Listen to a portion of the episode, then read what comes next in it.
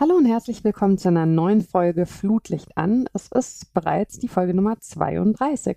Und wie immer habe ich eine tolle Gästin bei mir, nämlich Susanne Amar, die als Expertin für Kommunikation im Kinder- und Jugendfußball arbeitet. Und genau darüber wollen wir heute sprechen. Hallo, liebe Susanne, freut mich sehr, dass du da bist.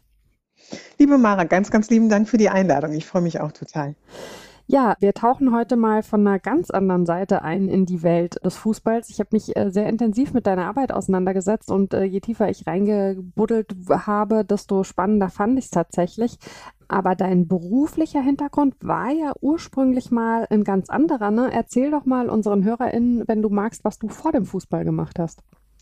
Genau, bevor ich in diese Fußballwelt eingestiegen bin, war ich Fernsehproducerin und Journalistin. Also ich habe mehr als 25 Jahre in diesem Bereich gearbeitet und ähm, habe quasi äh, auch da immer so ein bisschen Pionierarbeit geleistet, also immer neue Formate an den Start gebracht, war da eben für ja, die, das, das Produkt quasi verantwortlich mit meinen Kollegen und Kolleginnen aus Redaktion und Produktion und habe da im Bereich ganz normale Abendunterhaltung, Samstagabendunterhaltung begonnen, mit Talkshow begonnen ähm, damals und dann ging es eben weiter, ein bisschen Kinder und Jugend, Reisemagazine und die letzten, ich glaube, es waren fast zehn oder elf Jahre dann im Dokutainment.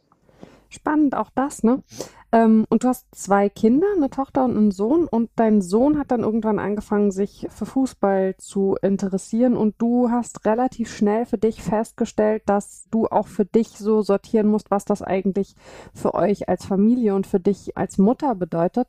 Wie kam das denn, dass das also relativ bald, wenn ich das richtig verstehe, ja eine recht große Rolle so gespielt hat? Ja, also das fing im Grunde, also unser, wie du richtig sagst, unser Sohn hat Fußball gespielt und der hat wirklich mit, ähm, ja, in der ersten Klasse mit sieben Jahren sich sein erstes Probetraining so selbst organisiert. Und bis dahin war das auch so, dass der total gerne Fußball gespielt hätte in einem Verein. Und ich war da so ein bisschen federführend, mein Mann auch, aber dass wir eigentlich beide gesagt haben, wir können uns das gar nicht vorstellen, so dieses Vereinsleben.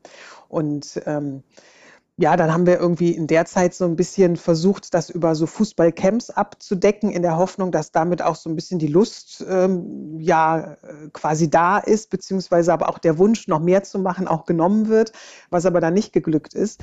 Und ähm, er ist dann in dieser Fußballwelt geblieben, was auch voll und ganz in Ordnung ist und wo ich auch sage, diese Jahre, die wir da verbracht haben, die waren ähm, großartig, die waren lehrreich, die hatten ihre Höhen und Tiefen, aber es war halt einfach eine ganz, ganz tolle Zeit. Und unser Sohn hatte die diese extreme Leidenschaft oder hat sie auch immer noch für den Fußball, obwohl er jetzt nicht mehr spielt, aber Fußball ist halt eben so was, was, was ihn einfach ausfüllt. Und ich finde halt, wenn jemand eine Leidenschaft hat, ist es halt, ähm, ja, bin ich halt so der Erste, der auch sagt, das unterstütze ich voll und ganz mit. Und so sind wir da auch eben hineingekommen. Und ich sag mal, am Anfang war das natürlich ähm, ja auch eher nur in Anführungsstrichen setze ich das jetzt mal so der normale Fußball mit eben zweimal in der Woche Fußballtraining und am Wochenende Spiel, weil er hat ja in der F-Jugend angefangen. Und da beginnt es aber ja auch schon bereits. Das kennt man ja so, wenn man auf einmal ein Hobby hat, dann ja, muss man das natürlich auch schauen, wie kriegt man das in das Leben integriert. Und jetzt als Familie mit ähm, zwei Kindern, mein Mann und ich eben beide berufstätig und auch unsere, unsere Bedürfnisse, ist es dann eben was, dass man anfängt, halt das dann ein bisschen zu organisieren. Und das wird halt eben immer mehr Organisation und immer mehr Familienorganisation je älter dann der Spieler, die Spielerin auch wird und je leistungsorientierter er oder sie dann auch immer spielt. Mhm. Ähm, wir kommen nachher noch so ein bisschen äh, auf die Differenzierung. Also ich habe schon gesagt, Kinder- und Jugendfußball und natürlich ist es dann eben nochmal ein Unterschied, ob äh, ein Kind oder eine Jugendliche in, ich sag mal, einem kleinen Verein vor Ort spielt äh, oder in so einem klassischen Nachwuchsleistungszentrum dann am Ende, was bei euch ja dann irgendwann der Fall war. Ähm, mhm. Vielleicht für den Anfang mal, du hast jetzt gerade schon gesagt, es beginnt ja äh, harmlos äh, in Anführungszeichen mhm. gesetzt. Also man geht äh, zweimal die Woche zum Training, man hat am Wochenende die Spiele. Ähm, war es trotzdem so, dass es so einen Punkt gab, wo du gedacht hast, okay, das ist jetzt schon was anderes, als wenn mein Kind, äh, ich weiß nicht, äh, fechten geht oder Gitarre spielen oder wenn es eben irgendein anderes Hobby hat? Also war das raumgreifender mit dem Fußball? Mm. Nee, also jetzt nicht, äh, es war da, nee, andersrum müsste ich es, glaube ich, beantworten. Also es war natürlich unter der Woche ganz normal diese Trainingszeiten, die sind ja dann auch so vergleichbar, dass man eben Fechttraining hat oder Gitarrenunterricht hat oder so. Da hat man ja auch einen festen Termin, an dem man das dann eben ausübt, ausführt. Was halt dazu kam, waren so die Wochenenden durch die Spiele und äh, man hat ja immer Heimspiele und Auswärtsspiele. Bei den Jüngeren ist das natürlich auch alles noch so in einem Umkreis, der zu erreichen ist. Aber trotz allem ist es halt eben so ein, ein fester Termin am Wochenende. Und ähm, bei uns ähm, war halt auch immer das Wochenende eigentlich so ein bisschen so der heilige Raum für uns als Familie, weil wir unter der Woche eben wenig Zeit äh, zusammen äh, hatten. Und das dann eben auch immer so ein bisschen dort zu integrieren oder zu platzieren, das fing dann irgendwann an, ähm, oder, oder das war uns dann irgendwann bewusst, als unser Sohn mit dem Fußball anfing, dass das natürlich auch dazugehört. Und unsere Tochter, du hast es ja eben schon gesagt, wir haben auch noch eine Tochter, die hat ja auch eben so ihre Bedürfnisse gehabt und ihre Hobbys und da war auch dann am Wochenende eben, stand da vielleicht bei ihr auch was an. Und das so unter, unter einen Hut zu kriegen, ähm, das hat dann irgendwann schon so angefangen. Ähm, aber das würde ich jetzt sagen, war so das Einzige, ne, was es mhm. jetzt vielleicht unterschiedlich macht zu einem anderen Hobby in, in der Altersklasse oder in, der, in diesem Alter. Ist aber wahrscheinlich was, was ja dann viele Familien so auch kennen. Also gerade auch, was du sagst, dass das Wochenende ja eigentlich ein spezieller Raum ist, wo man vielleicht mal mehr Zeit hat, äh, um eben äh, die auch miteinander zu verbringen. Und was bei den Fußballspielen ja so ein bisschen dazu kommt, ist die Tatsache, dass man keinen Einfluss darauf hat, äh, wie die terminiert werden. Ne? Also man kann jetzt nicht sagen, okay, dieses Wochenende wird äh, sonntags äh, die Oma 70, dann lass mal samstags Fußball spielen, sondern der Spielplan ist halt eben nun mal so, wie er ist. Genau, ne? und da hat man sich dann eben auch nachzurichten und auch wann gespielt wird. Also zum Beispiel diese ähm, E- und F-Jugendspiele sind ja auch gerne mal samstags morgens irgendwo um neun oder halb zehn oder zehn. Fantastisch. Und das heißt dann, äh, genau, das heißt dann eben halt auch, ähm, okay, dann ist vielleicht samstags nichts mit Ausschlafen, je nachdem, wenn es vielleicht auch ein Auswärtsspiel ist und wenn es die nur eine Fahrt ist von 20 Minuten, eine halbe Stunde. Aber es ist ja auch dann immer noch dieses Zeitfenster vor dem Spiel, dieses, diese Vorbereitungszeit, die es braucht. Also da ähm, ist dann auch nicht viel mit, okay, wir fahren ganz knapp los oder stehen ganz knapp auf, damit wir irgendwie zum Anpfiff da mhm. sind. Das reicht dann im Fußball eben nicht. Ne? Und ja, genau. ähm, das sind eben halt auch so Dinge, ja, das fand ich, also das wusste, wusste ich am Anfang nicht so genau, wie das alles so ist. Das haben wir auch dann so ein bisschen gelernt und das ist auch so ein Part meiner Arbeit, wo ich auch gerne immer Vereine darauf hinweise, nehmt die Eltern mit und erklärt ihnen ganz genau, was so auf sie zukommt, wenn sie ihr Kind in, den, in, in einem Verein anmelden. Ne? Dass es dann eben nicht nur darum darum geht, okay, mein Kind spielt hier Fußball, sondern ähm, es sind ja eben Erwartungen äh, an alle Personen, die daran teilhaben, gerichtet. Ja, ich finde ja den Ansatz zu sagen, ähm, wie du auch im Prinzip äh, gerade schon ausgeführt hast, also äh, das hat uns total viel gegeben auf der einen Seite. Auf der anderen Seite gab es aber eben auch äh, Themen äh, innerhalb äh, dieses Fußballs, mit denen wir gestruggelt haben. Wir haben da total dazugelernt über die Jahre und das geben wir jetzt weiter. Das ist ja jetzt mal so im Kleinen ähm, das, was du mittlerweile in deiner Arbeit machst. Aber jetzt hast du ja nicht, äh, keine Ahnung, ein halbes Jahr oder ein Jahr, nachdem dein Sohn in den Fußball gegangen ist, alles hingeschmissen beruflich und gesagt, ich bin jetzt Coach für Kommunikation Kommunikation im Kinder- und Jugendfußball. Wie hat sich das denn bei dir entwickelt? Ähm, das hat sich wirklich über ganz, ganz lange Jahre entwickelt. Also ähm, ich sage auch heute noch, hätte mir jemand vor 14 Jahren gesagt, ich mache das heute, da hätte ich wirklich gelacht. Ich hätte schallend gelacht und hätte gesagt, also ich mache alles Mögliche. Ich mache nur nichts im Fußball, weil ähm, ich bin auch ganz ehrlich, Fußball war nicht mein, mein Favorite-Sport. So, ne? Also ich war früher auch Leichtathletin, habe da eher so ein bisschen so, so meinen Sport gemacht. Also ich konnte mich damit gar nicht anfreunden. Auch meine Freunde, die, die damals Fußball gespielt haben, ähm, war auch eher immer so, wenn die samstags sagten, sie sind auf dem Platz oder es wurde irgendwie die Sportschau geguckt, fand ich alles eher wahnsinnig langweilig. Okay. Ähm, so, also muss ich auch ehrlich dazugeben. Und durch unseren Sohn habe ich diesen Sport wirklich kennengelernt. Also ich sage auch immer so schön, er hat mich an die Hand genommen und hat mich da so in seine Welt mitgenommen. Und ähm, ich bin da wirklich reingerutscht. Also ich bin da von, von Jahr zu Jahr reingerutscht. Ich dachte auch, als er sich anmeldete oder wir ihn anmeldeten in seinem ersten Fußballverein, dachte ich auch, naja gut, das ist halt, ähm, bei Kindern kennt man das ja, die wollen alles ausprobieren, soll er gerne machen. Dann machen wir jetzt mal eben ein Jahr Fußball und nächstes Jahr wird es wahrscheinlich was anderes sein ähm, dass wir dann wirklich von Jahr zu Jahr gegangen sind. Ich habe es auch wirklich ganz, ganz lange Zeit jedes Jahr gedacht, dass nächstes Jahr was anderes kommt. Es ist mir dann wirklich erst so bewusst geworden, dass da wirklich äh, bei ihm so ein großer Wunsch ist, da weiterzugehen, als er in das Nachwuchsleistungszentrum gewechselt ist. Und ähm, ich habe halt in diesen ganzen Jahren viele verschiedene, ich nenne es jetzt mal so Fußballinstitutionen kennenlernen dürfen. Ne? Also mhm. Also vom Fußballverein über Fußballschulen bis hin zu Nachwuchsleistungszentren. Und ich habe eben auch gemerkt, dass ja so die, die Kommunikation mit äh, mir jetzt als Mutter und beispielsweise dem Trainer oder dem Jugendleiter, je älter unser Sohn wurde, desto weniger war die vorhanden. Also ich sag mal so, mhm. als der noch irgendwie in der F-Jugend war, das war auch damals ein Trainer, ähm, er war selber Vater eines, eines Spiel oder eines, eines Sohnes, der eben auch in der Mannschaft gespielt hat, war selber so wahnsinnig ambitioniert. Und ähm, da war noch ganz viel Gespräch, weil man aber auch mehr so sich als Elternteil begegnet ist und nicht unbedingt so in dieser, in ähm, diesem Verhältnis Trainer-Elternteil. Ne? Und ja. ähm, danach wurde das halt im Grunde immer weniger und ähm, je älter er wurde, wurde auch das Setting des Fußballs halt so ein bisschen anders. Ne? Also zuerst war es eben ganz viel Spaß nur, dann in der Fußballschule fing es dann schon so an, da war, wurde schon so ein bisschen leistungsmäßiger und dann gab es da eben halt auch ähm, so richtige Zeugnisse jedes halbe Jahr und so. Ne? Das, also für mich dann auch so ein bisschen, oh, ist mal was ganz anderes. Was bedeutet das denn alles, was ja. da in so einem Zeugnis steht? Und es gab aber nie so richtig dieses an die Hand genommen zu werden. Ähm, ich erzähle dir jetzt mal, was hier so passiert bei uns oder wie das so abläuft oder was das für dich dann auch bedeutet, ne? und, und, und, oder was das für deinen Sohn, für deine Tochter bedeutet. So. Das habe ich halt immer vermisst und das habe ich auch bis zum Schluss ähm, sehr vermisst, dass ich gesagt habe, ähm, in der Kommunikation gibt es halt wirklich so viel Luft nach oben.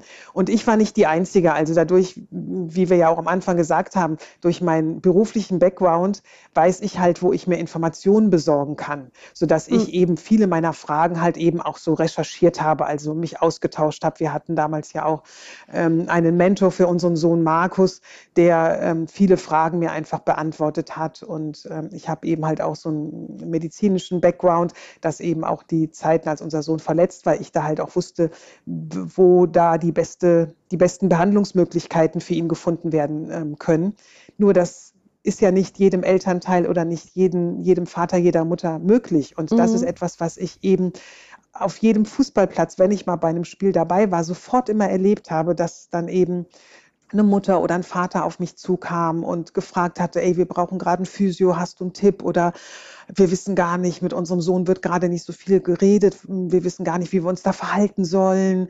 So, der Trainer redet nicht mit dem und so. Und dann dachte ich immer so ein bisschen, das kann doch nicht sein, ey, das ist doch hier Spaß, Hobby, das soll, ne, das ist was Leichtes und es hat so, bekommt oftmals so eine Schwere. Und ähm, das war dann für mich so irgendwann dieser, dieser Punkt, als unser Sohn so B-Jugend war, dass ich dachte, es sollte doch eigentlich anders gehen. Und es geht eben auch anders, wenn wir miteinander reden würden. Und da ich auch eine Ausbildung zum systemischen Coach und als Mediatorin habe, kam dann so eins zum anderen, dass dann irgendwann ähm, ich dann gemerkt habe, diese, dieses Erfahrungswissen und mein, und mein Fachwissen, das könnte ich wirklich sehr gut bündeln, weil ich eben diese Welt kenne und, und die Bedürfnisse auch beidseitig so ein bisschen kenne, ähm, das dann eben ja zu dem zu machen, was es jetzt ist, also zu meiner jetzigen Berufung. Ja, da schauen wir jetzt auch gleich nochmal im Detail drauf.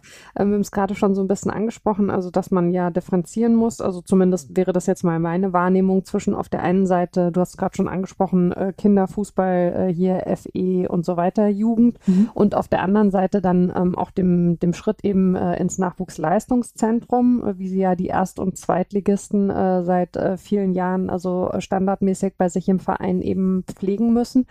Ähm, wenn man jetzt erstmal äh, auf, den, auf den kleinen Bereich, sage ich mal, schaut, also auf den Kinder- und Jugendfußball, du hast gerade schon so ein bisschen angesprochen, wo können denn da aus deiner Erfahrung äh, Kommunikationsschwierigkeiten oder aber zum anderen vielleicht auch einfach, äh, lass es uns mal Kommunikationslücken nennen, auftreten? Was mhm. sind da die Erfahrungen, die du gemacht hast? Mhm.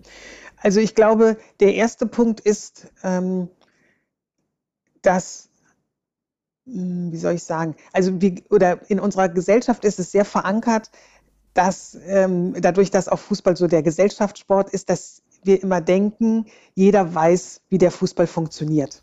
Ja. Oder wie so ein Vereinswesen funktioniert. Und das ist auch etwas, was ich ja selber so erlebt habe als Mutter mir war das nicht bewusst, wie so ein Fußballverein funktioniert und was es da eben für Positionen gibt, wo es da Unterstützung bedarf und wie man sich da vielleicht auch einbringen kann. Das auf der einen Seite. Und ähm, wie ich es ja eben auch schon so ein bisschen ähm, so an, kurz angesprochen habe, diese Erwartungen, was bedeutet das, wenn mein Sohn jetzt eben Fußball spielen möchte? Was kommt da so auf mich zu? Wo muss ich da unterstützen? Was bedeutet das? Das waren so Dinge, die hätte ich gerne vorher gewusst. Also ähm, da glaube ich halt, hilft es beiden Seiten, der Elternseite genauso wie, ich nenne es jetzt mal so komplett oder so, so übergreifend der Vereinsseite. Und damit meine ich eben halt auch TrainerInnen, ne, JugendleiterInnen, ähm, wenn da viel mehr Informationen zur Verfügung gestellt werden. Also schon so Basisinformationen, würde ich fast schon sagen. Mhm. Die eben ähm, gegeben werden, damit Eltern sofort wissen, ach, das erwartet mich jetzt da wenn, wenn äh, jetzt meine Tochter oder mein Sohn jetzt eben spielen wird. Ähm, ich, zum Beispiel dieses Thema Zuverlässigkeit ist ein Thema, was ich oftmals in meiner Arbeit mit TrainerInnen habe, die dann sagen, das ist so ein Thema, was immer wiederkehrt bei uns, ähm, dass die Eltern dann vielleicht nachmittags gar nicht absagen, dass das Kind nicht kommen kann, wenn die beispielsweise noch so jung sind und das noch nicht selber machen können. Oder eben ähm, das kurzfristig machen oder am Wochenende es nicht ganz klar ist, ob ähm, sie dann zum Spiel kommen. Und ich kann oftmals gar nicht so richtig planen für mich als Trainer oder als Trainerin, ähm, was ich jetzt so als nächstes mit der Mannschaft machen möchte. Und das ist zum Beispiel so ein Punkt, wenn man den ja schon ganz am Anfang ganz klar kommuniziert, also ich sage auch immer so ein bisschen, schon ganz, ganz früh, wenn so ähm, Eltern sich das erste Mal für den Verein auch interessieren oder das erste Mal in so ein Anführungsstrichen so ein Probetraining dann auch kommen ne? und äh, sich den Verein angucken oder die Mannschaft angucken, da finde ich es schon ganz, ganz wichtig, dass da eben so viel ähm, Informationen wie möglich schon transportiert werden, damit ähm, jeder auch schon weiß, was ihn erwartet und damit eben halt auch so Enttäuschungen minimiert werden können. Mhm. Gerade am Anfang finde ich, auch wenn man sich äh, dann äh, deine Arbeit ein bisschen genauer anschaut, ist der Fokus ja schon sehr stark auf der Kommunikation zwischen Eltern und Verein. Würdest du sagen, das hat was ähm, damit zu tun, dass die Kinder da eben noch sehr jung sind? Oder hat es auch was damit zu tun, dass es für die Kinder vielleicht einfacher ist, mit beiden Seiten sich eben kurz zu schließen und auszutauschen, und ähm, diese, diese Ebene zwischen den Eltern und dem Verein gar nicht immer so mitgedacht wird. Mhm. Ich würde sagen beides. Es hat wirklich mit beidem zu tun. Ähm, weil auf der einen Seite ne, ist es natürlich so, dass ähm, es ein Umdenken äh, stattfinden sollte im, im Kinderfußball, genauso wie auch im Jugendfußball, dass Eltern Teil dieses Sports sind weil auch, ähm, also im Kinder- und Jugendfußball ist es ja ganz klar, wie sollen das Kinder alleine bewerkstelligen, diesen Sport auszuüben. Und auch wenn sie älter werden, bleibt es ja dabei, dass da ganz viel Unterstützung einfach noch notwendig ist. Wir sehen es ja allein schon an der Tatsache durch unser ähm, äh, Ganztagesschulsystem, was wir ja mittlerweile fast in allen Schulformen haben, sitzen viele Schüler und, und, und Schülerinnen bis nachmittags um drei oder vier Uhr halt äh, in der Schule. Und wie sollen sie das alleine bewerkstelligen, wenn sie dann um halb fünf, fünf oder halb sechs, je nach Alter, dann auf dem Fußballplatz stehen sollen? Also diese Zeit, wie wir sie vielleicht noch von früher kennen, dass wir nur bis mittags um eins oder halb zwei Schule haben äh, oder hatten und dann nach Hause gefahren sind, gegessen haben, Hausaufgaben gemacht haben und dann ist man mit dem Rädchen zu seinem Verein geradelt. Das findet man heutzutage ja kaum noch. Dazu kommt ja auch, dass viele ähm, Spieler und Spielerinnen ja gar nicht in ihrem Verein so um die Ecke spielen, sondern es wird ja oftmals auch ein Verein ausgesucht nach bestimmten Kriterien, wo dann eine Fahrzeit schon in Kauf genommen wird. Also allein diese ganz pragmatischen ähm, äh, Punkte sind schon Gründe dafür, dass Eltern äh, oder Elternunterstützung notwendig ist. Und damit werden Eltern eben einfach schon zum Teil dieses Fußballkomplexes. Mhm. Und je, ähm, je, darf ich noch kurz eins äh, noch erwähnen? Äh, und ähm, man muss halt auch, oder was wir auch immer ähm, äh, nicht so wirklich auf dem Schirm haben, aber was ich auch immer total gerne erwähne, du hast es ja auch gerade schon gesagt, ähm, dieser, äh, dass es dann eben für die Spieler und Spielerinnen auch einfach ist, äh, einfacher ist, ne, wenn sie so beide Ansprechpartner haben, die sich vor allem auch verstehen. Also ähm, weil was ich oftmals aus meiner Arbeit heraus immer kenne, ist, dass Spieler und Spielerinnen auch ganz schnell in so ein Spannungsdreieck kommen können, wenn eben Eltern und Trainer, Trainerin, Jugendleitung nicht wirklich miteinander zusammenarbeiten, weil dann eben so unterschiedliche ähm, Welten halt auch einfach aufpoppen und unterschiedliche mhm. Haltungen den Kindern gegenübergebracht werden. Also ich kann ja mal so ein Beispiel nennen.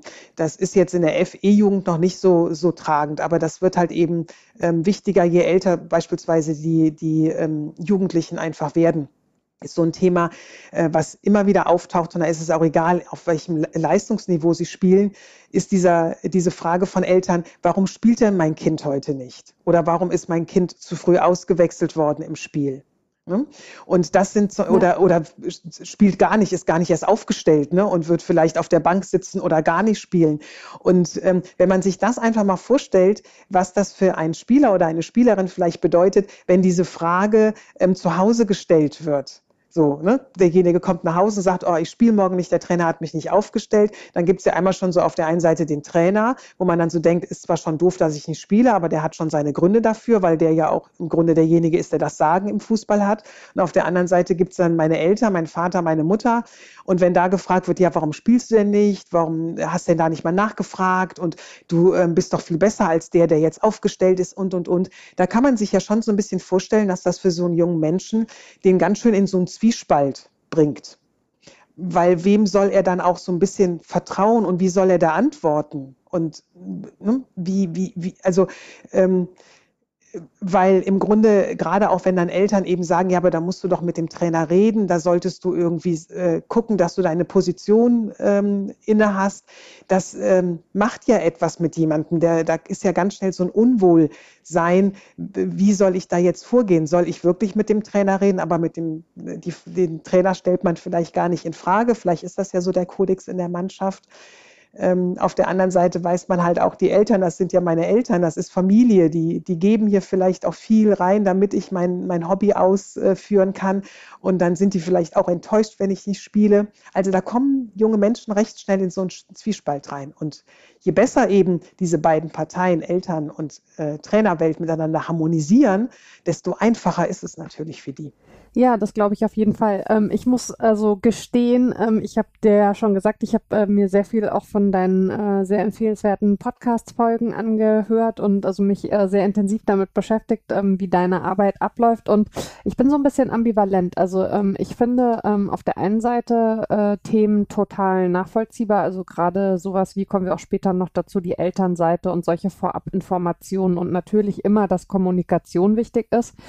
Auf der anderen Seite, also gerade auch jetzt in dem Beispiel, was du genannt hast, ähm, wirkt es teilweise auch ein bisschen so, als müsste man eben sehr stark Eltern an die Hand nehmen. Ähm, und das kann, äh, gebe ich dir äh, zu 100 Prozent äh, recht, äh, total sinnvoll sein, wenn man äh, dadurch ähm, die Kinder äh, entlastet, also was, was auch vielleicht so einen Rechtfertigungsdruck oder so angeht.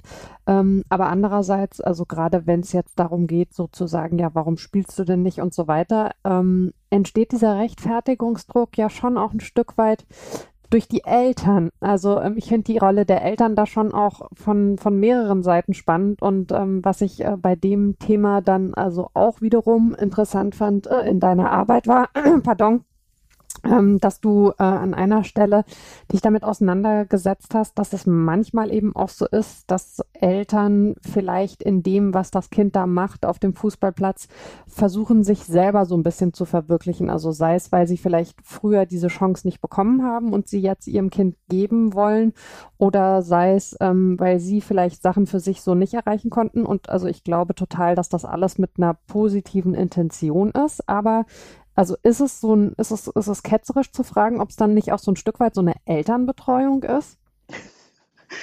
ähm, ja, also Elternbetreuung ist, äh, das ist ein schöner Begriff. Ähm, ja, Elternbetreuung in der Form mit, ähm, gibt den Eltern ausreichend Informationen und sie können euch kompetent unterstützen in ihrer Arbeit.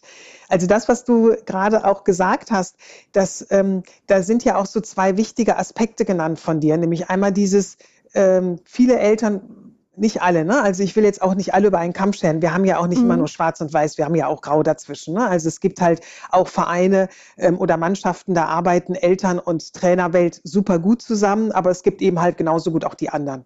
Und ähm, es gibt halt eben auch einige Eltern, die natürlich über ihr Kind sich versuchen, ähm, ja, das, was sie vielleicht selber nicht erreicht haben damals im Sport, ne, das jetzt über ihr Kind nochmal zu, zu schaffen. Ähm, das gibt es natürlich auch. Und ähm, diesen anderen Punkt, den du gerade äh, gerade erwähntest, ne, mit dem äh, spielst du morgen oder spielst du nicht, ähm, was ja für viele Eltern auch so schwer auszuhalten ist, wenn ihr Kind eben entnervt, äh, enttäuscht, vielleicht auch mit Tränen, Wut oder wie auch immer nach Hause kommt, weil es nicht spielt. Das können viele Eltern gar nicht wirklich gut aushalten, ne, diese Gefühlswelt ihres Kindes. Und da ist ja auch, sind auch Eltern eben so unterschiedlich. Und ähm, da ist zum Beispiel so meine Erfahrung und ähm, deswegen auch auch da immer mein Hinweis an die Verantwortlichen. Nehmt doch die Eltern einfach mit und informiert sie schon direkt am Anfang, dass das ganz, ganz, ganz normal ist im Fußball. dass eben nicht alle immer spielen, dass man mal ausgewechselt wird, dass das vielleicht auch zwei, drei Spiele mal so gehen kann, dass es aber ganz normal zum Spielen äh, oder zum Fußball dazugehört und ein Lernprozess ist. Ähm, weil für einige Eltern ist diese Information einfach hilfreich, um dann besser mit dem Verhalten ihres Kindes umgehen zu können. Also das gar nicht so, ähm, so, so wie, ich nenne es jetzt mal bewusst ein bisschen provokant auch, es gar nicht so wichtig zu nehmen, weil sie wissen, es gehört eben einfach dazu und das geht anderen eben auch so. Und das ist ein Lernprozess. Ja, vielleicht bin ich dazu auch tatsächlich dann, wenn ich dir, dich das so erklären höre, vielleicht bin ich dazu auch schon zu tief selbst im Fußball drin, dass ich das halt komplett als selbstverständlich erachte. Weil, also ich hatte ähm, da an der einen oder anderen Stelle habe ich mir schon so gedacht, ja, also dann müssen die Eltern vielleicht das Kind einfach mal in Ruhe lassen und darauf vertrauen, dass da das Richtige passiert im Verein. Aber es ist natürlich so, je nachdem, was man selber so auch äh, im, im Sport für eine Sozialisation hat, wenn man sich mit diesen Mannschaftssportmechanismen und eben der Tatsache, dass nicht immer alle auf dem Platz stehen können, so noch nie auseinandergesetzt hat und dann kommt das frustrierte Kind nach Hause und man möchte vielleicht einfach auch Halt geben, muss man vielleicht äh, mehr von der Seite dann auch betrachten. Also ich habe äh, bei der Geschichte auch wie du sagst, komplett ohne jetzt alle Eltern äh, über einen Kamm scheren zu wollen, niemals. Aber äh, man, man hat ja schon auch immer so ein bisschen diese Eltern, die eben am Spielfeld dran stehen und dann mitcoachen und die sich einfach auch nicht zurücknehmen können. Und ähm, da finde ich, wird es dann eben äh, oft für, für die anderen Beteiligten einfach schwierig. Mhm. Aber insgesamt äh, der, der Ansatz, den du sagst, also dass man in eine Kommunikation muss und dass ich habe für mich so rausgelesen und rausgehört, ähm, das Kernthema ist doch eigentlich eine gegenseitige Wertschätzung. Und das ist ja überhaupt nicht ähm, jetzt speziell ein Fußballthema oder ein spezielles Thema zwischen Eltern, Verein und Kindern, sondern das ist vielleicht ein Thema, ähm, dem wir uns insgesamt äh, ein bisschen stärker schätzen müssten, äh, widmen müssten, also dass man, dass man die andere Seite besser versteht und versucht auch äh, eine Anerkennung dafür ja auszustrahlen, ähm, was sie irgendwie leistet. Ähm, was rätst du denn ähm, Eltern, wenn sie zu dir kommen und sagen, ich habe eine totale Frustration hier mit dem Verein und ich komme da für mich nicht weiter? Also was, was für einen Kommunikationsweg empfiehlst du denen? Mhm. Ähm, also meine erste Frage wäre da nochmal genau hinzugucken, was ist denn da gerade der Frustpunkt oder was ist der Frust, weswegen ähm, Sie eben mit diesem, diesem Wunsch so zu mir kommen, dass daran sich was verändern soll. Und da nochmal genau hinzugucken, ähm, hat es jetzt wirklich was mit dem Sport des Kindes und dem Verein zu tun oder ist es vielleicht auch eher eine eigene Geschichte? Du hast das ja eben auch schon so ein bisschen angesprochen. Ne? Das mhm. kann sich auch mal schnell eben vermischen, also diese Gefühligkeiten, die man da hat. Ähm, wenn wir beispielsweise ähm, jetzt nochmal bei diesem Thema bleiben, weil es, ich benutze es gerne, weil es so ein gängiges Thema ist, ne? dieses mit äh, mein Kind oder warum spielt es heute nicht oder ist zu früh ausgewechselt worden. Das ist ja auch, schnell kann das eben so Gefühle auslösen wie, ähm, ich werde so, so ähm, zurückgesetzt zu werden, ne? ähm, dass das, was, was man leistet oder macht, nicht ausreicht, ähm, dass man nicht wertgeschätzt wird. Das, da können so ganz viele Emotionen ähm, mit heraus oder getriggert werden. Und ähm, die Frage ist dann bei mir halt auch mal so, dass wir da zuerst mal dahin gucken, ähm, was ist denn genauso der Grund, was da gerade stört? Und ähm, wenn es dann wirklich etwas ist, was dann mit dem Fußball zusammenhängt, dann ähm, empfehle ich halt immer so ein bisschen als erstes die ähm, auch dann, das hängt auch dann wiederum davon ab, also darum, nee, andersrum muss ich vielleicht gerade anfangen.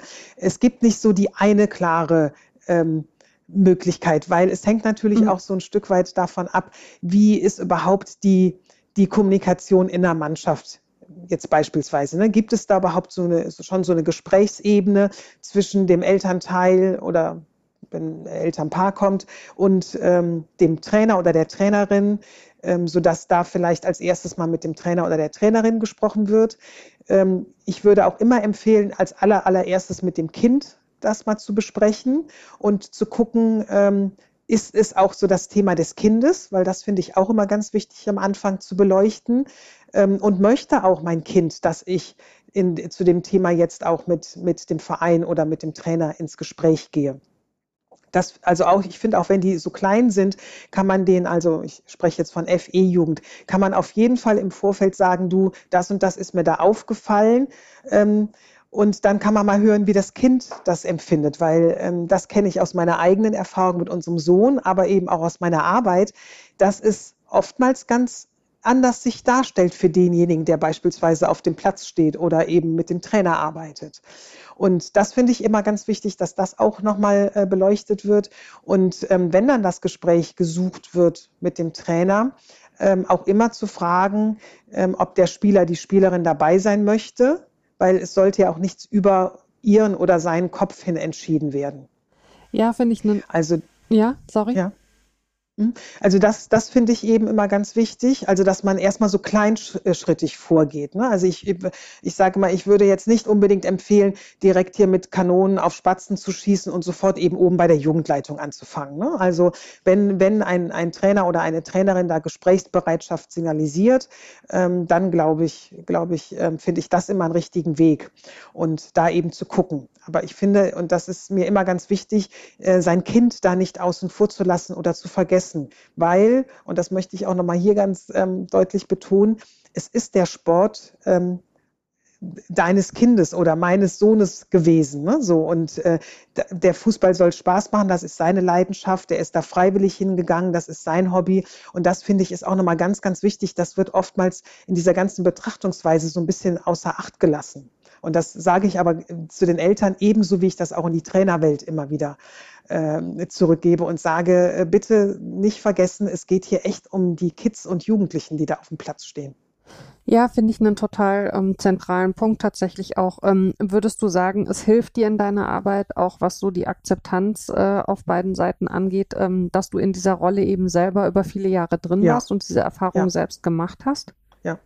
Also dieses, dass ich das Erfahrung, ja, also das ist schon, ähm, das ist das, was mir auch ähm, Vereine, mit denen ich zusammenarbeite, äh, TrainerInnen, Jugendleitung, ähm, ebenso zurückgeben wie auch eben äh, vereinzelte Eltern, mit denen ich arbeite, dass sie ähm, sich eben abgeholt fühlen, weil ich eben weiß, worüber ich rede, ähm, die Situation kenne und ähm, eben halt auch gerade was jetzt zum Beispiel die Arbeit mit äh, Vereinen, ich nenne es jetzt mal so allgemein Vereinen angeht, eben halt die Seite ähm, oder die, ja diese Perspektive sehr gut halt auch einnehmen kann bzw. spiegeln kann. Mhm. Ähm, wir haben jetzt vorhin ähm, schon ein bisschen drüber gesprochen, dass man äh, vielleicht im Hinterkopf einfach behalten muss, ähm, dass Eltern manchmal gar nicht so genau wissen, was da alles auf sie zukommt, wenn ihr Kind anfängt, äh, regelmäßig in einem Verein zu spielen. Also Stichpunkt, wie oft wird trainiert, ähm, wie sehr greift das einfach über die Wochenenden auch so in meine bisherige Familienplanung ein. Ähm, eine Sache, die du anregst, sind regelmäßige Elternabende mindestens zu Beginn der Saison. Jetzt sehe ich beim Wort Elternabend die, den einen oder die andere schon mit den Augen rollen, äh, weil das ja in der Schule schon nicht immer ähm, äh, das äh, angenehmste Ereignis ist und dann auch noch im Verein. Ähm, wie kann man die denn positiv besetzen und warum glaubst du, dass sie tatsächlich eben eine äh, ne positive Wirkung für alle auch entfalten können? Ja, also ähm, das, was du gerade beschrieben hast, ich musste auch schon schmunzeln, weil mir ging es auch immer so, dass unsere Elternabende in den Vereinen, die waren auch immer alles andere als wirklich angenehm, weil sie immer in irgendeinem Raum stattgefunden haben, der schlecht gelüftet war, wo teils noch irgendwie die äh, die, die Trikots vom letzten Spiel verschwitzt in irgendeiner mm. Tasche lagen. Ja, es hat auch dementsprechend gerne mal gerochen. Ich rieche es direkt, was du da beschreibst. ja, und ähm, ja, also es war, es war selten wirklich einladend. Ne? So. Mhm. Und ähm, das finde ich ist schon so ein springender Punkt. Das ist, glaube ich, das, was ähm, wir alle mit, mit Elternabend in Vereinen verbinden, ist, es sind immer diese bestimmten Termine, die festgesetzt werden. Ähm, es wird oftmals immer um, über das Gleiche gesprochen. Es wird immer in der gleichen Art und Weise darüber gesprochen. Und es ist eben, wie gesagt, nicht wirklich einladend. Und ähm, das finde ich äh, ist schon so einer der Hauptgründe, warum das so wenig angenommen wird. Ich glaube, man kann es mit relativ einfachen Dingen ähm, auch verändern, nämlich viel einladender machen und vor allem auch die Eltern ähm, schon viel mehr mit einbeziehen im Vorfeld, damit sie halt auch einfach wissen, wofür dieser Elternabend da ist. Und ähm, zum Beispiel jetzt gerade in Zeiten von Corona, wo wir alle so wahnsinnig digital unterwegs sind und ja auch so für uns, also es ist ja fast schon aus unserem Leben gar nicht mehr so wegzudenken, dass wir nicht irgendwie Zoom-Meetings oder Team-Meetings oder irgendwie FaceTime-Gespräche oder wie auch immer ähm, machen.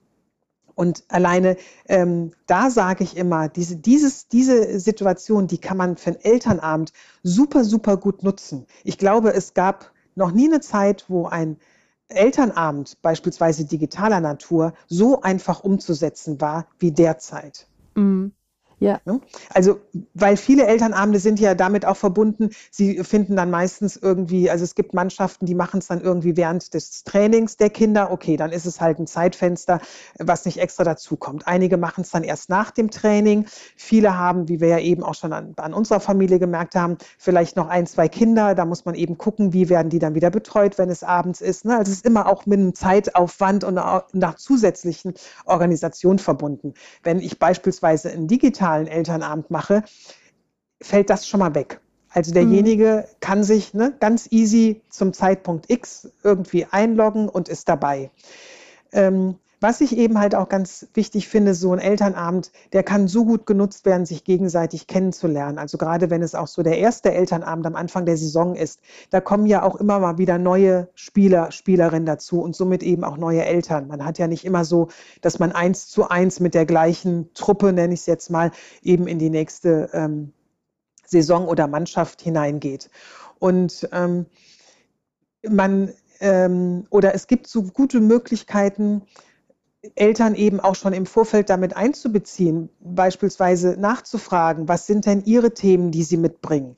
Das bietet den, den, dem Trainer oder der Trainerin die Möglichkeit, sich gut vorzubereiten auf dieses Thema beispielsweise. Und ähm, oder sie Eltern eben halt auch schon an der Gestaltung, ne, also da, oder dadurch ja auch schon an der Gestaltung des Elternabends teilhaben zu lassen, indem sie eben wissen, oh, es wird auch hier gefragt, was ich für Themen habe oder was ich gerne wissen möchte. Und mit dieser einfachen Frage ähm, gibt man ihnen gleichzeitig auch so diese Anerkennung und Wertschätzung, ihr gehört eben auch mit dazu. Mhm. Und hat sofort mehrere Punkte, die man positiv nutzen kann. Ja, ein Punkt, der bei dir immer wieder auftaucht äh, in, in diesem äh, Kommunikationsgefüge, ist, äh, dass äh, gerade wenn man schaut, dass äh, die Trainer in, in dem Bereich oft sehr jung sind und vielleicht selber ähm, gar nicht äh, so, eine, so eine Familiensituation aus der Elternseite kennen oder vielleicht sind es auch einfach Leute, die für sich entschieden haben, dass sie keine Kinder haben möchten, ähm, dass die sich vielleicht nicht so reindenken können, was bestimmte Sachen für Eltern bedeuten. Beispielsweise, ich sag mal, eine kurzfristige äh, Trainingsverlegung. Mhm. Man kennt das ja, man hat die Woche so geplant, jeder weiß genau, wo ist meine Rolle, wer holt wann wen wo ab, wer fährt wen wann wohin, ähm, wo trifft sich die Familie und wo ist sie eben an unterschiedlichen Orten. Äh, und dann heißt es dienstags plötzlich, also das Training am Donnerstag ist äh, nicht wie geplant äh, um 15 Uhr, sondern es ist erst um 17 Uhr oder umgekehrt. Ähm, wie kann man denn diese Empathie, also die ich ja total nachvollziehbar finde, dass man die dann äh, aus der Familiensicht heraus sich eben wünscht, ähm, auf Vereinsseite, für die natürlich wieder ganz andere Themen wichtig sind, beispielsweise, da musste vielleicht eine ältere Mannschaft jetzt ein extra Training einlegen und deswegen ist der Platz zu der Zeit nicht frei oder was auch immer der Grund ist. Wie kann man diese gegenseitige Empathie erreichen? Mm, indem man darüber was weiß. Also indem ich als äh, junger Trainer oder junge Trainerin oder unerfahrene Trainerin äh, und unerfahrener Trainer eben einfach diese, diese Sichtweise so ein bisschen bekomme auf die Eltern. Es ist ja, also es braucht ja eben Lebenserfahrung. Ne? Und ich äh, sag mal ganz ehrlich, äh, mit Anfang 20 oder Mitte 20 hätte ich auch noch nicht gewusst, wie so Familienstrukturen aussehen. Ne? Und wie du es gerade so schön an dem Beispiel beschrieben ähm, hast, wie, wie so ein Familienleben aussehen kann und wie schnell das auch so ein bisschen aus dem, aus dem Gefüge geraten kann, ne? wenn sich nur ein kleines Steinchen verändert. Ja. Ähm, das habe ich ja auch erst im Laufe meiner, meine, meines Lebens äh, kennengelernt, dadurch, dass wir Familie geworden sind. Und ich finde, gerade so den jungen Menschen in Vereinen sollte man viel mehr unter die Arme greifen, damit sie da, ähm, damit sie dieses Thema oder ja, sich viel besser in dieses Thema auch hineinarbeiten können. Und ähm, ich erlebe das oftmals gerade bei, bei so jungen TrainerInnen, die an meinen Workshops teilnehmen oder an meinen Live-Webinar teilnehmen oder auch sogar zum Einzelcoaching kommen, die eben sagen, genau das hilft mir eben viel besser, mit den Eltern in die Kommunikation zu gehen. Dass ich eben einfach auch schon weiß, was sind denn so deren Bedürfnisse oder was ist deren Motivation, so zu reagieren, wie sie dann reagieren. Oder wenn, wie gerade von dir beschrieben, das Training umgelegt wird, dass die das nicht toll finden, ähm, das verstehe ich dann viel besser, wenn ich weiß, wie deren Leben aussieht und was das eben für die so bedeutet. Mhm. Und ähm, also ich sage immer so schön, diesen Perspektivwechsel einzunehmen. Aber das, den sage ich aber auch immer, ist ganz wichtig, dass den beide Seiten einnehmen sollten. Mhm. Nämlich für Eltern ist es ja auch auf der anderen Seite wichtig zu wissen, dass eben so eine Trainerwelt auch ihre, ihre Bedürfnisse hat. Und ein Trainer, der dann eben auch sagt, ein Training beispielsweise umlegt, da gibt es ja auch dann einen Grund für, warum er das macht. Ja. Und ähm, diese Sichtweise sollten Eltern eben halt auch haben. Also sprich, die Welt des, des Trainers und der Trainerin sollte genauso den Eltern gespiegelt werden und bekannt sein, wie eben im umgekehrten Fall eben auch. Und was sagst du, wenn, wenn Trainerinnen zu dir sagen, ja, Frau Amar, ist ja alles total super, was Sie da sagen, kann ich inhaltlich auch nachvollziehen, aber ich habe hier irgendwie einen Minijob, ich mache das neben äh, mhm. meinem normalen Beruf oder neben dem Studium oder weiß ich nicht. Und also das, was Sie sich da vorstellen an Kommunikationsaufwand, dafür habe ich einfach mhm. keine Zeit das ist auch immer mal wieder ein Thema, was, was aufpoppt. Natürlich, ähm, da müssen wir uns ja auch nichts vormachen. Ne? Der Amateurfußball oder Breitensport, der ähm, funktioniert aus äh, hauptsächlich Ehrenamt. Ne, das so wie, wie, wie, wie wir ihn in Deutschland haben. Und das äh, sind halt eben alles Menschen, die normal in der Arbeitswelt, in der Studienwelt, in der Ausbildungswelt, wie auch immer stehen und das eben nebenher machen mit ganz, ganz viel Leidenschaft. Und dass die natürlich irgendwann auch einfach an ihre Grenzen kommen, das ist auch ganz klar. Und ähm, da finde ich, ist es auch wichtig, dass da ein Umdenken stattfinden sollte. Also dass, dass da eben auch schon ähm, in, den, in den Ausbildungen, in den Fußballausbildungen schon ganz anders mit Eltern oder Eltern platziert werden sollten. Also diese Elternthematik, was brauche ich? Diese, also im Grunde das, was ich jetzt in meiner Arbeit leiste, ist meines Erachtens ganz, ganz wichtig, dass das eben auch schon in den, in den Ausbildungen äh, manifestiert wird. Mhm. Und und, und vielleicht noch als Zusatz, und dann ist es auch so, es ist natürlich im ersten Angang immer ein Zeitaufwand, der, ähm, den es braucht. Das kennen wir, glaube ich, auch aus allen oder auch an, aus anderen Situationen. Wenn ich etwas neu anfange, braucht es erstmal Zeit, damit ich mich mit dieser Thematik eben ein bisschen näher beschäftige. Wenn ich das mal gemacht habe, äh, kann ich aber das, was ich mir eben erarbeitet habe, also beispielsweise in einem Workshop, was dann er, erarbeitet wird, das kann ich dann super gut immer wieder anwenden. Also es hat dann auch so Synergieeffekte. Mhm die ich dann eben weiter nutzen kann. Ja. Also beim ersten Mal ist es schwieriger und zeitaufwendiger als bei allen nachfolgenden Malen. Da kann es einem dann vielleicht sogar Zeit sparen, dass man sie am Anfang mal investiert hat. Ja. Ähm, Dein Sohn ist dann, wir haben es vorhin schon angesprochen, eben in ein Nachwuchsleistungszentrum ähm, gewechselt, also NLZ. Ähm, was wusstest du zu dem Zeitpunkt über diese Institutionen und ähm, was, was würdest du rückblickend sagen? Wie wurdet ihr da als Eltern mitgenommen und informiert? Ähm, also zu deiner ersten Frage kann ich sagen, ich wusste 0,0. Also ich, mir war überhaupt nicht, mir war wirklich, mir war dieser Begriff Nachwuchsleistungszentrum überhaupt kein Begriff, der mir bis dato irgendwie mal begegnet war. Und ähm, vielleicht ähm, äh, unterstreicht das, das Gesagte noch, ähm, wenn mich Freunde angesprochen haben und gesagt haben, boah Mensch, hier, äh, dein Sohn, der spielt ja jetzt richtig leistungsmäßig, das ist ja groß, also so großartig und äh, ne, in so einem ja. Nachwuchsleistungszentrum, dass ich immer gesagt habe, nee, du, der ist nur in einen neuen Verein gewechselt und der spielt jetzt nur, der trainiert einmal in der Woche mehr.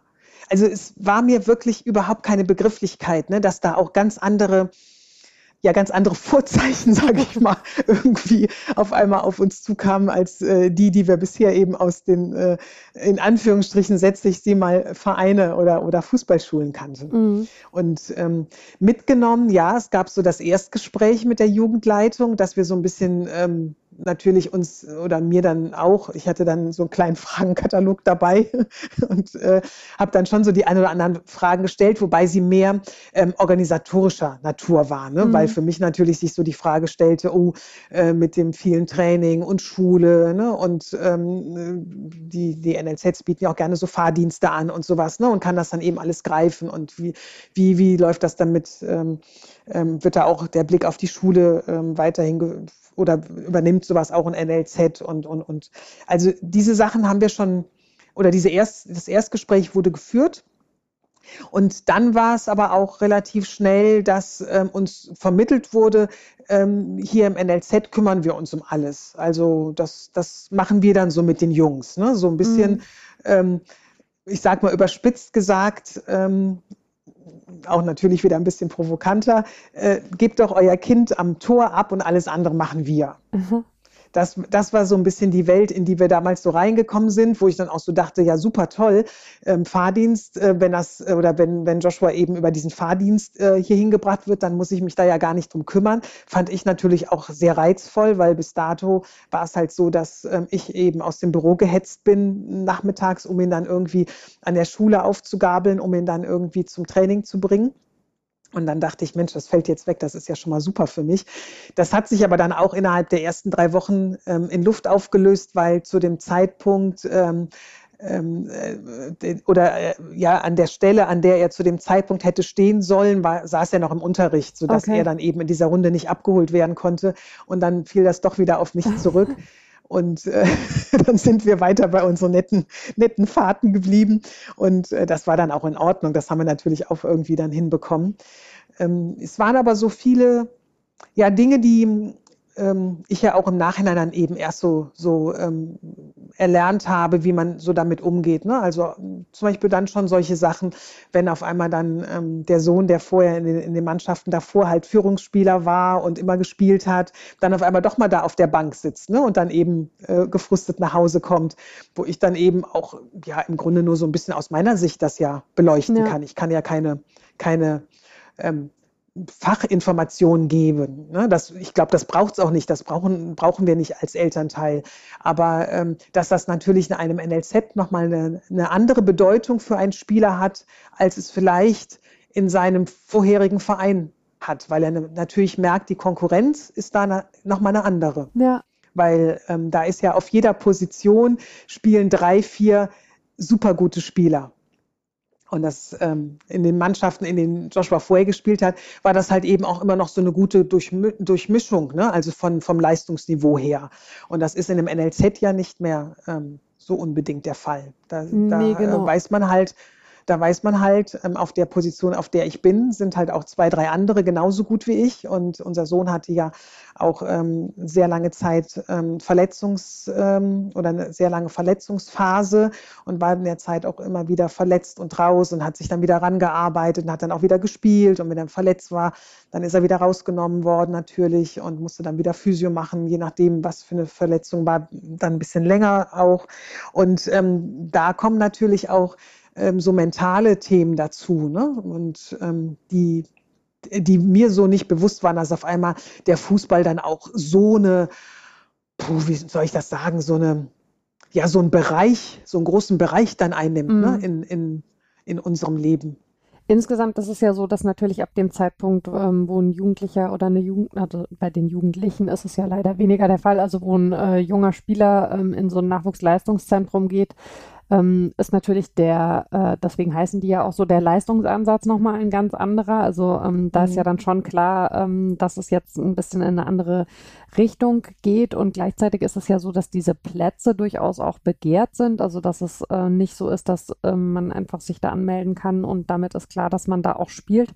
Glaubst du, dass vielleicht ähm, daher auch so ein bisschen äh, die Haltung kommt, die gar nicht äh, vielleicht nachlässig gemeint sein muss ähm, von, von Vereinsseite, dass man einfach glaubt, man, man muss da nicht so viel darüber aufklären, was darüber passiert, eben durch diese Tatsache, wie begehrt die Plätze sind. Und umgekehrt wäre es aber vielleicht hilfreich, wenn man sich eben nicht erst in so einem Gespräch, sondern auch schon vorab äh, intensiver informieren könnte, wie machen das beispielsweise auch unterschiedliche Leistungszentren hier in der Region. Mhm. Also ich glaube, ähm, klar, ne, wie du schon richtig sagst, äh, in NLZ möchten halt gerne viele junge Spieler und ähm, dann eben ausgewählt zu werden, das kann ich mir, ja, also die Nachfrage ähm, ist, ist ja halt einfach groß. Das, das glaube ich auf jeden Fall. Ja. Ähm, auf der anderen Seite glaube ich, ähm, da bin ich halt immer noch der Meinung und äh, weil ich es eben selber erlebt habe und weil ich auch weiß, dass es ähm, nicht nur mir, sondern ja auch anderen Eltern und ähm, unser Sohn ist mittlerweile 24, also die Zeit ist jetzt ja auch schon ein paar Jahre her und trotzdem hat sich da nicht so viel ähm, verändert. Ähm, glaube ich, es eben einfach auch für den Spieler äh, ihm helfen würde, wenn, wenn Eltern mehr mit einbezogen würden ähm, weil doch einfach gerade in dem NLZ die Unterstützung von Eltern einfach noch mal mehr vorhanden sein sollte, als sie eben vielleicht in den, in den Jahren davor im Fußball äh, der Fall war. Also, ähm, und und wenn es jetzt auch nur dieser organisatorische Teil ist, aber der, bei dem bleibt es ja nicht. Es kommt ja auch, es kommen dann so Sachen dazu, wie ähm, sich um die richtige Ernährung zu kümmern, zu gucken, dass diese Jungs eben ausreichend schlafen, ähm, dann solche Sachen, wenn eben Verletzungen sind. Und in einem NLZ ist man relativ schnell auch mal verletzt. Also gerade aufgrund dieses, dieser ähm, Leistung, die erbracht wird, diese Häufigkeit des Trainings, des Spiels, kann es natürlich auch ganz schnell passieren, dass, dass da mal eine Verletzung irgendwie ansteht.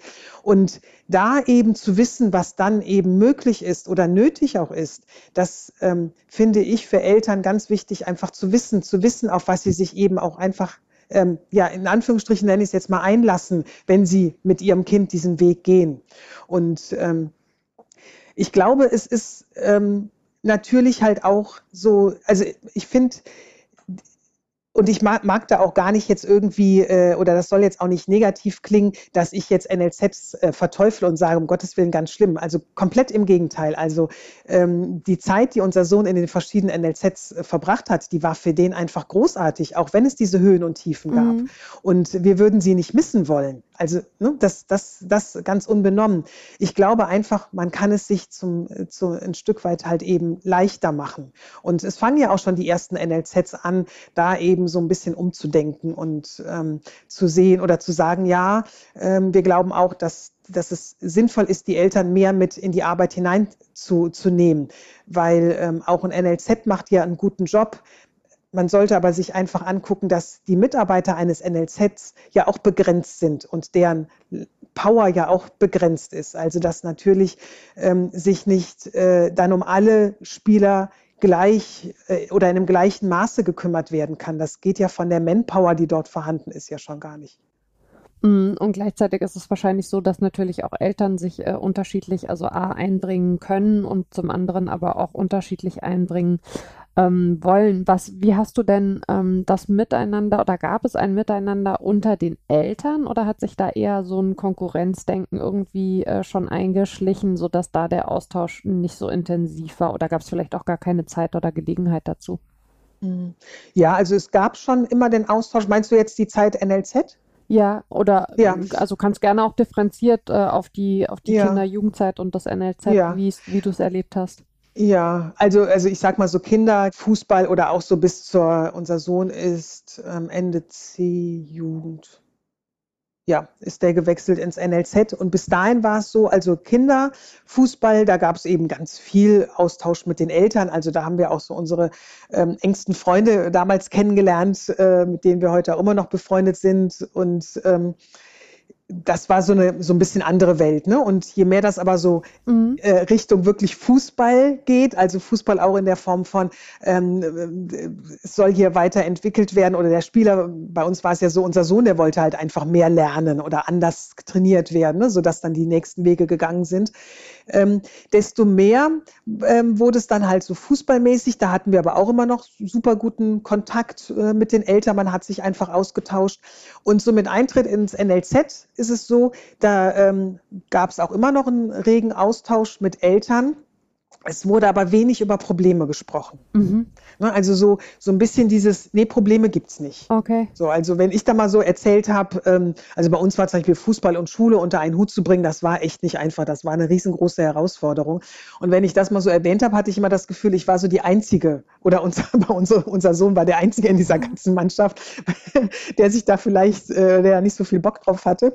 Und bei allen anderen war immer, nee, alles easy, alles super. Also ähm, das habe ich da schon gemerkt. Es wird dann schon wenig ähm, über Probleme oder nach Verletzungen, wann kann er denn wieder spielen, so, ne? Also da, das, da wird dann ein bisschen weniger ausgetauscht.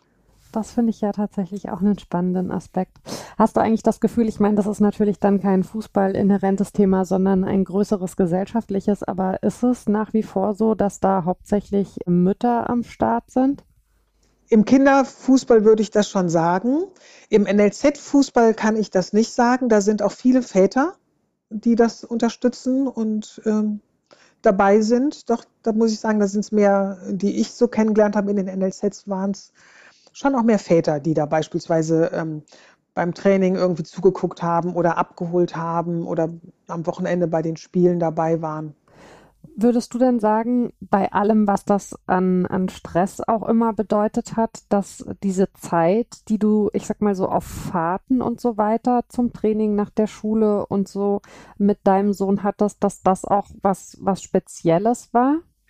Ja, ja. Also ähm, Joshua und ich, wir sagen heute noch, das war schon großartig, diese Zeit, die wir einfach miteinander hatten. Ne, das war so wirklich auch unsere Zeit. Und ähm, bei uns beiden war das auch, ähm, es, entweder es wurde gequatscht oder es wurde geschwiegen oder er hat geschlafen. So, also es war alles möglich. Ne?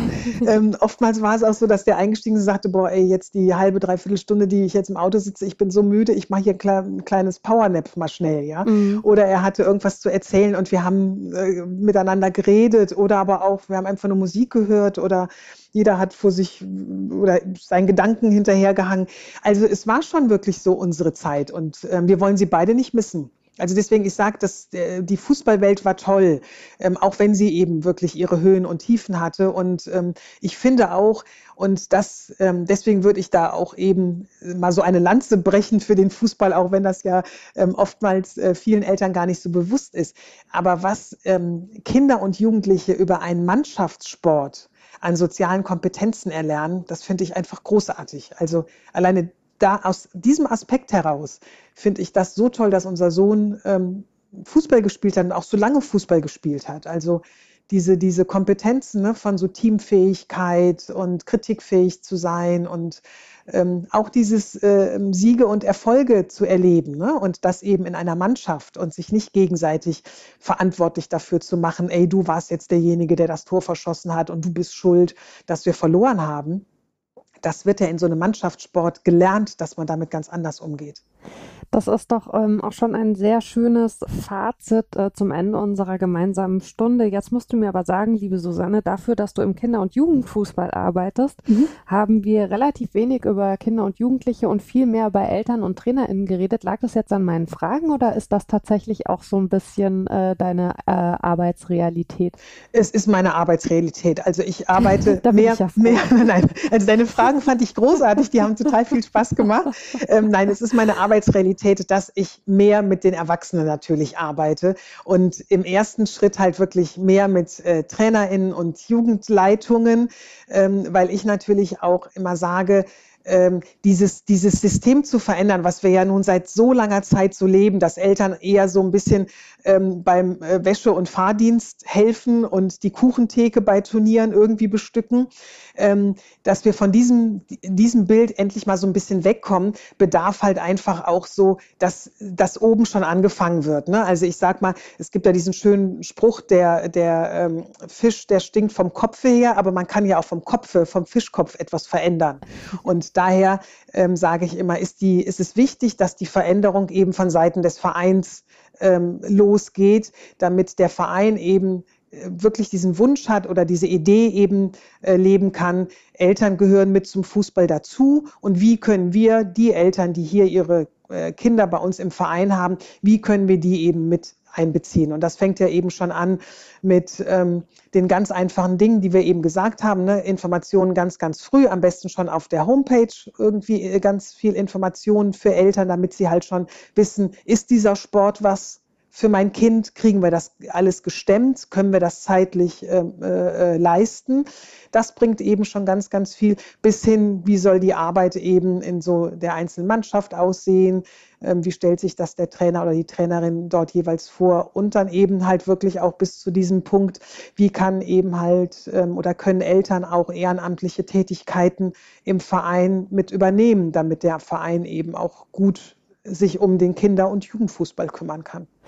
Genau, und alles dafür, dass es am Ende nur noch in der Umkleide müffelt äh, und vom Kopf her aber duftet. Ähm, ich äh, wünsche dir weiter ganz viel Spaß äh, mit deiner Arbeit in diesem Bereich. Ich fand es super spannend, äh, mich mit dir auszutauschen. Wir hätten noch ganz viele andere Themen gehabt. Ähm, ich werde umfängliche Shownotes machen. Du hast noch ein tolles Buch geschrieben, auch über deine Zeit ähm, mit, dem, mit deinem Sohn, mit eurem Sohn äh, im Fußball. Ähm, ich verlinke natürlich deine Podcasts auch nochmal zum Thema ähm, Vereinsseite, also was kann man da vielleicht äh, als äh, Anfangsinfos schon alles zusammenpacken. Äh, das heißt, auch äh, nach dieser Stunde können sich die HörerInnen noch weiter mit deiner Arbeit beschäftigen. Ich sage ganz herzlichen Dank, liebe Susanne, dass du hier warst. Mara, ganz, ganz lieben Dank für die Einladung, hat mich total gefreut und hat mir sehr viel Spaß gemacht. Wunderbar. Dann äh, auch ganz äh, liebe Grüße an euch da draußen, ihr HörerInnen dieses Podcasts. Ich freue mich wie immer über Feedback. Ihr könnt mir gerne mailen an wortpiratin.marapfeifer.de, wenn ihr, wen ihr hier gerne mal äh, hören würdet, äh, welche Gästinnen und Gäste ähm, euch äh, vielleicht noch einfallen. Äh, auch über Sterne und Bewertungen auf der Podcast-Plattform eures Vertrauens freue ich mich sehr. Und ansonsten bleibt mir in diesen Zeiten nur mehr als sonst zu sagen. Passt auf euch und aufeinander auf. Wir hören uns in zwei Wochen wieder. Ciao. Tschüss.